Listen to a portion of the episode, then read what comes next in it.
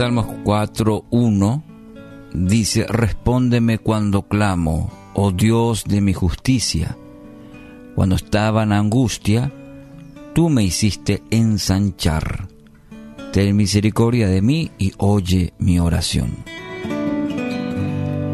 Bueno, ¿cuántas veces hemos escuchado o incluso hemos dicho, bueno, este, esta ansiedad, ansiedad, eh, la definición dice, se trata de la condición de una persona que experimenta una conmoción, intranquilidad, nerviosismo o preocupación. Así lo define. La ansiedad tiene, sí, un lado negativo y otro positivo. Usted me dirá, ¿cómo puede ser positivo? Sí, la Biblia nos ayuda a identificarlos y a manejarlos adecuadamente. Y al manejarlo adecuadamente puede volverse un lado positivo. ¿Por qué? Porque nos ayuda a prepararnos. Nos ayuda a irnos a la presencia de Dios. A eso me refiero el lado positivo. Se vuelve negativo cuando produce sentimientos amenazantes y si lo dejamos avanzar, esto puede producir inclusive efectos en el, en el cuerpo malestares significativos, síntomas que afectan tanto el plano físico, el conductual y también el psicológico. Fíjese todo lo que afecta si no lo sabemos manejar. Por eso mencionó que se vuelve un aspecto eh, negativo. ¿Qué dice la Biblia al respecto? ¿Hubieron personajes que pasaron por ansiedad? A veces uno piensa, yo no más a mí nomás me pasa todo esto. Pero en la Biblia encontramos, por citar simplemente, a Elías, eh, Jonás, Noemí, Ana, Job, David y el mismo Jesús. Sí, el mismo Jesús. En Mateo 26, 38 tenemos este episodio eh, importante, trascendental en el ministerio de Jesús, cuando Él dice, mi alma está angustiada, afligida, hasta el punto de la muerte. Era en el Getsemaní. Y ahí estaba Jesús en un momento crucial. Pero también pasó por el sendero, por el valle de la ansiedad, de la aflicción.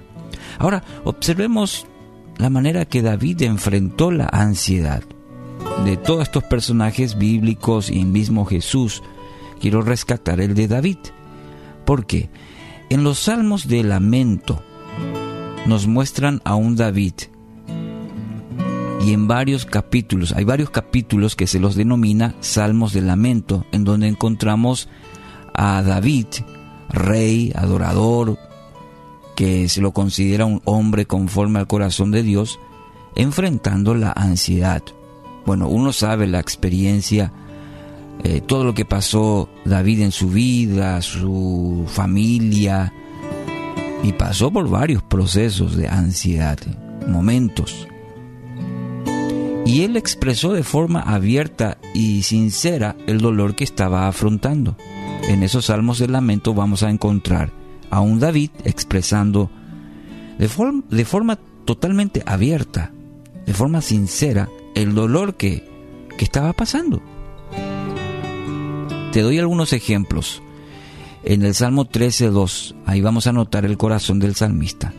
¿Hasta cuándo tendré que luchar con angustia en mi alma, con tristeza en mi corazón día tras día? Otro salmo de lamento es el 22. Fíjate lo que dice el 1 y 2. Dios mío, Dios mío, ¿por qué me has abandonado? ¿Por qué estás tan lejos cuando gimo por ayuda? Cada día clamo a ti, mi Dios, pero no respondes. Cada noche oyes mi voz, pero no encuentro alivio. Nota el corazón del salmista cómo derrama su corazón ante, ante Dios. No esconde nada. Está pasando por un momento difícil y se lo cuenta a Dios. Los salmos de lamento enseñan una gran verdad espiritual. Por un lado, que podemos derramar o que debemos derramar nuestro corazón a Dios. Podemos ir a la fuente de toda esperanza, Dios, y derramar nuestro corazón como lo hizo el salmista. Contarle cómo estamos. Y por otro lado, saber que Dios está con nosotros en lo bueno y en lo malo. Sí, como seres humanos, este es un principio, vamos a pasar por momentos difíciles. Jesús mismo dijo, en el mundo van a venir momentos difíciles, pero confíen. Entonces, Dios está con nosotros, en lo bueno, en lo malo, en toda circunstancia de la vida.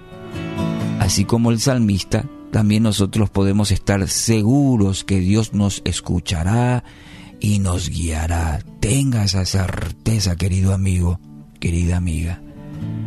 Tenga la certeza que Dios escucha sus oraciones y haga como el salmista, como escribió varios salmos de lamento y con todo su derramó su corazón, hágalo hoy delante de Dios.